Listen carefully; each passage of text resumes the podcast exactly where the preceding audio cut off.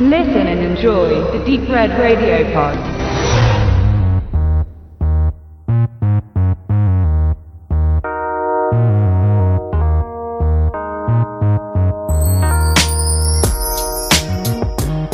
Am 3.6. machte Universum Film dem Anime-Fan ein Geschenk und veröffentlichte in einer Doppelbox den fünfteiligen OVA Afro Samurai plus das dazugehörige Sequel Afro Samurai Resurrection aus dem Jahr 2009. Doch um was genau geht es bei diesen in Fankreisen hochgelobten Rache-Epos?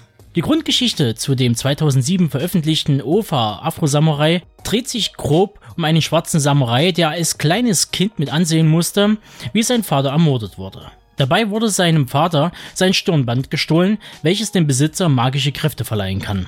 Der Träger des Stirnbands ist die Nummer 1 gewesen, welcher nur vom Träger mit dem Stirnband Nummer 2 zum Kampf herausgefordert werden kann. Afro nimmt daher das Stirnband Nummer 2 an sich und macht sich auf den Weg, um sich zu rächen. Allerdings verliert er kurz darauf das Stirnband, sodass sich Afro erst einmal auf die Suche nach dem neuen Besitzer des zweiten Stirnbands machen muss, damit er seine Rache endlich ausüben kann. So der Hauptplot. Die Fortsetzung spielt einige Jahre danach. Afro hat mittlerweile sein Ziel erreicht. Er will einfach nur in Frieden leben und seine Ruhe haben. Diese währt allerdings nicht lange. Die Geister der Vergangenheit scheinen ihn wieder einzuholen, denn plötzlich taucht die Schönheit Sio mit ihrem Komplizen auf, um Rache an seinen begangenen Gräueltaten zu üben. So begibt sich Afro Samurai wieder auf den blutigen Pfad der Rache, nur dass er diesmal selbst im Visier steht. Was 2002 von Afro-Samurai-Schöpfer Takeshi Okazaki da ins Leben gerufen wurde, schlug solch hohe Wellen, dass die Manga-Serie bald eine Anime-Umsetzung durch das Studio Gonzo erfuhr. Selbige haben sich die Jahre zuvor mit ungewöhnlichen Serien wie Samurai 7, Guns oder Speedcraver einen Namen gemacht.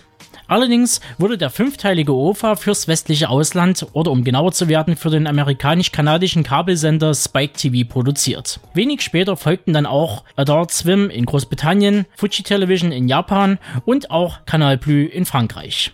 Das zu den nüchternen Fakten. Die Produktion und der Stil sind aber die eigentlichen Merkmale dieser Reihe. Diese überzeugt durch bunte natürliche Farben, welche teilweise leicht reduziert wurden. Ebenso erwähnenswert ist die Originalsynchronisation durch bekannte Hollywood-Meme wie Ron Perlman, Samuel L. Jackson, Lucy Liu und Mark Hamill. Deshalb kann ich euch diese nur wärmstens ans Herz legen. Nebst der Synchro ist die Atmosphäre ein weiterer Punkt. Wie so oft kommt es auch hier auf den Sound an und dieser bewegt sich zwischen Hip-Hop, Funk und passend zum Thema im Plexploitation-Bereich und wird von niemand geringerem als RZA beigesteuert. Wie ihr hört, bekommt ihr mit Afro Samurai eine ganz besondere Kost serviert.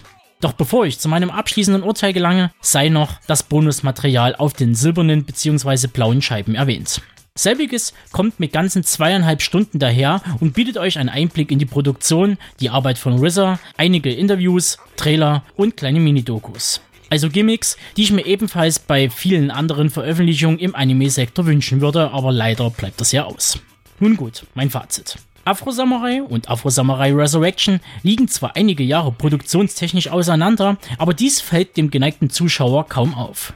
Die Serie brilliert mit einem Plot irgendwo zwischen Kill Bill, Chinese Ghost Story und Shaft und kann zudem mit reichlich Charme, eigenem Stil und Wizards Sound aufwarten. Für Freunde der gepflegten Action-Unterhaltung, die sich gerne am nassen Rot erfreuen, steht die Universum-Veröffentlichung eh auf dem Plan oder längst im Regal. Aber allen anderen da draußen, die bisher nix von Afro und seiner Vendetta gehört haben, sei ein Blick oder zwei ans Herz gelegt.